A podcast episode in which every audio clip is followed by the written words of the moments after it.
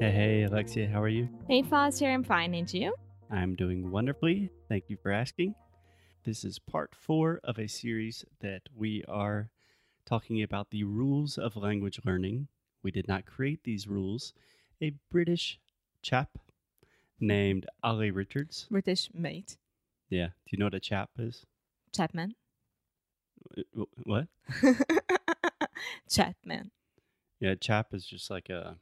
It's what British people say for like dude, man. I just created a last name. Yeah, that Chapman is a popular last name in the U.S. at least. Okay, off topic really fast.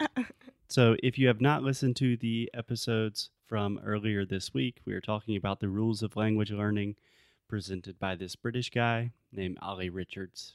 So, if you have not listened to that, you probably want to start there. But today we are talking about one of my favorite things. Rule number four from Olly. He says, Don't learn grammar until you need it. Yes. Alexia, Oh. first impressions. Well, my first impression is that in any traditional English course, you're gonna be learning grammar as like the most important part. Yeah. And if you ask me how did I pass during the exams and things like that, I would say I don't know because I don't remember any of the grammar that I studied. In Portuguese? Both. Oh, or in English? Yeah. Yeah. I mean, it makes sense when I speak. That's the most important part. Yeah, you just intuitively understand. Yeah. So Olly starts with the analogy of learning piano. And I make the analogy of sports or learning a musical instrument a lot when we are talking about language learning. But more or less, he says, imagine you want to learn to play the piano and you have a piano teacher. And in the first class, she explains to you, like, okay, this is a piano. This is how it works. This is how we tune the piano. In the second class, she starts talking about all of the different keys and different scales and musical theory. And then that continues for like two years, and you never really sit down and play the piano. Yeah. You never put in practice Right. what you're learning, entre aspas. How do you say in quotation, right? Yeah, in quotations. Yeah. Yeah. So when you put it in the context of learning a musical instrument, it seems ridiculous. You will not learn how to play the piano just simply studying musical theory for two years. But for some reason in language learning, we do this all the time. you know, a lot of my students have studied for like five or 10 years and have never had a conversation with a native speaker. And that's not their fault. That's just the way the system is structured. yeah. And I learned um, when I was studying um, French as well, grammar was the biggest part as well. And it was very similar to Portuguese. And I was having so much trouble to understand, like, passé composé and things like that, that I have no idea. It was like three years of my life in a trash because In the trash. in the trash because I have no idea. yeah. Yeah. It's not that I can speak French nowadays, but um, I can speak English. this happens the same thing. Yeah. So naturally, we are not trying to say that grammar is not important. I do not think that Olly is making this point either. But what he is really claiming and what I agree with, And we already said it Oh. 200 times around here. I say it legitimately. I say this probably 25 times a day, Mm-hmm. giving feedback and to our students that grammar is only important when you are ready to learn that grammar, when you need to learn a specific grammar point or structure. Does that make sense? Yeah. And when would be that point? Yes. So Olly talked about something very interesting. So this is really nerdy linguistics, he talks about the zone of proximal development, which the technical definition is the zone of proximal development is the difference between what a learner can do without help and what they can't do without a teacher's assistance. So essentially, this is just a fancy, chic learning model to say just the next step, right? Yeah. So, for example, Alexia, you speak really well, you're an advanced speaker. If you need to learn a new word or a phrase, you can do that totally by yourself, Mm-hmm. right?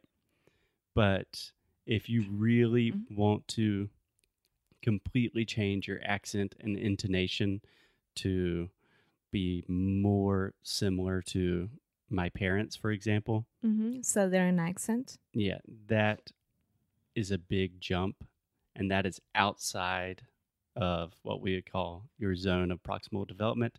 That is where you would need someone to help you with that process. Yeah.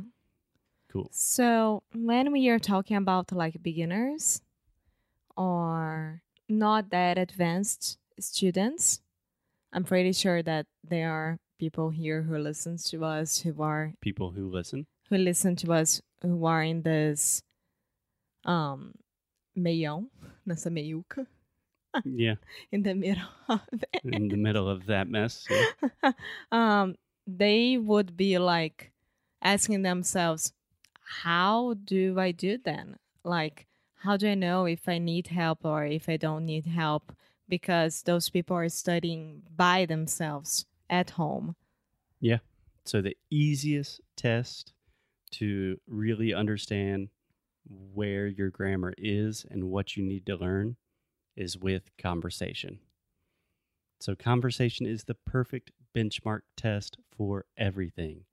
I think that all of these standardized tests should be thrown in the trash and if you have an interview or anything to get a visa, a work application, conversation is really what tests your English. So, for example, an intermediate learner, if they're speaking in a conversation and they say, Oh, hey, how are you? And then the person responds, How you are, instead of How are you? Mm-hmm. Naturally, the native speaker will understand you, but they will probably be like, Oh, I- I'm good. How are you?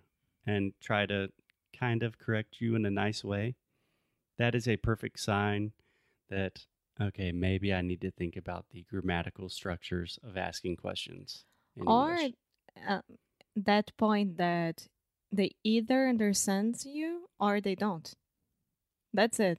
Because if the conversation doesn't flow, you're not talking to the other person like you don't know how to deal with that, is because you need help. That's for sure. Yeah, yeah. But I do think, especially for beginners, just ignore grammar in the beginning because it will complicate things. It will slow you down. Or something that I really like to say to our students a lot is do not ask why, ask how. Mm-hmm. So, for example, I was giving feedback yesterday and someone said, I have lived in the US since 2011 or something, which is totally fine. Grammatically, it's correct. But I said, the most natural way to say this in English would probably be, I have been living in the US since 2011. And don't ask why we do that. First, you should ask, okay, how do I do that? What'd you say? I have been living. Okay, let me practice that. Train that. And then when you really start understanding it and it's just in your head, you probably will not have to ask why because you will understand intuitively. Um, and that's a good point because the next episode is the perfect link for this. Oh, yeah. we did that on purpose. yes. Kind of. So, are we good? Yeah. So we have talked about this before. Do not ignore grammar. Don't think that we are saying just, and I'm pretty much saying that Yeah. No, but grammar is important, but you have to know when to learn it. To learn it, when to put it in your life is not the most important part. The most important part is to communicate, and then you're gonna see what are your mistakes and what you need to really focus on. Yeah. I mean, when students are really, really focused on grammar and they will not stop, like, they forget everything else. yeah. But for example, if I have a student who's like, I need to learn the present perfect, and I'm like, oh, I have traveled to the beach. They say, why do you say I have traveled and I've not traveled? And then I say, okay, think in Portuguese. Viajei para praia. If I just say, why'd you say that? And why did you not say, ah, eu viajava? And why did you not say, tinha viajado? No Brazilians, except for linguistics, can answer that question. No, and it's like one plus one is- equal to two. one, don't- one plus one equals two. And you don't have to why, but how. My dad used to say to me that he was horrible with maths Uh huh. because of that. He was always asking himself like why is that? Why do we do that? Why uh P P number? Pi. Pi is like that. And he was always horrible with Yeah. maths. So Yeah. So can we end on one funny note, Alexia? uh-huh. We are talking about the rules of language learning presented by a British guy named Olly Richards. But here in America, the land of the free, we just say math. Ah. But in British English it's maths. They do say maths. Ah, there you go. Britannia. Yeah.